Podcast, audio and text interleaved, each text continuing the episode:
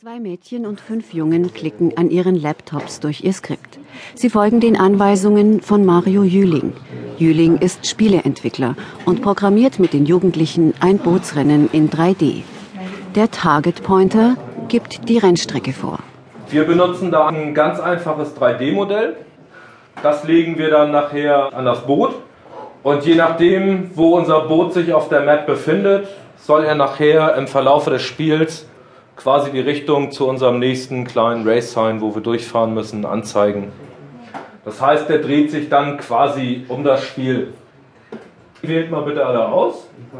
Die kleine Gruppe sitzt im Konferenzraum eines Hamburger Softwareunternehmens, mitten im modernen Großraumbüro der professionellen Entwickler.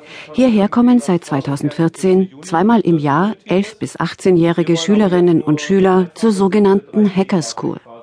Andreas Ollmann hat diese Schule mitgegründet. Ihr Name soll polarisieren. Das Wort Hacken, sagt Ollmann, wird in der Öffentlichkeit falsch verwendet. Ein Hack ist ja eine schnelle Lösung für ein gedachtes Problem oder für eine Idee, die man hat. Die Leute, die mit Absicht was kaputt machen, indem sie in andere Systeme einbrechen, die werden von den Hackern Cracker genannt. Ollmann, ein Mit-40er, trägt voller Überzeugung den grauen Kapuzenpulli mit der Aufschrift Hacker School.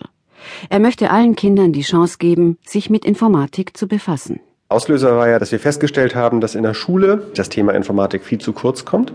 Das müssen wir dann wohl selbst machen. So, jetzt positioniert mal alle euer Boot in die Mitte. Also einfach einen Doppelklick auf das Rennboot machen und möglichst dicht rangehen, damit wir dann gleich nicht so lange suchen müssen, um den Target Pointer zu finden. Jetzt ziehen wir den Target Pointer aufs Boot. Nee, wir ziehen ihn einfach nur in den Hierarchieordner rein. Okay. An vier Donnerstagnachmittagen haben die sieben Mädchen und Jungen nun die Hacker School Hamburg besucht, um selbst ein Spiel zu programmieren. Ein Bootsrennen. Emmy und Tara, beide 14 Jahre alt, fühlen sich hier wohl. Was man so selber in der Hand hat, ist irgendwie einfach interessant, macht Spaß und man kann so den Verlauf und sowas kennenlernen, das ganze Boot, welche Farbe und ob es sich dreht und ob man dagegen stößt und sowas. Und das ist ganz cool, so mitzukriegen. Man darf halt auch nicht gegen die Inseln fahren, weil sonst ist man halt auch tot. Eigentlich müsste ja irgendwas beleuchtet sein.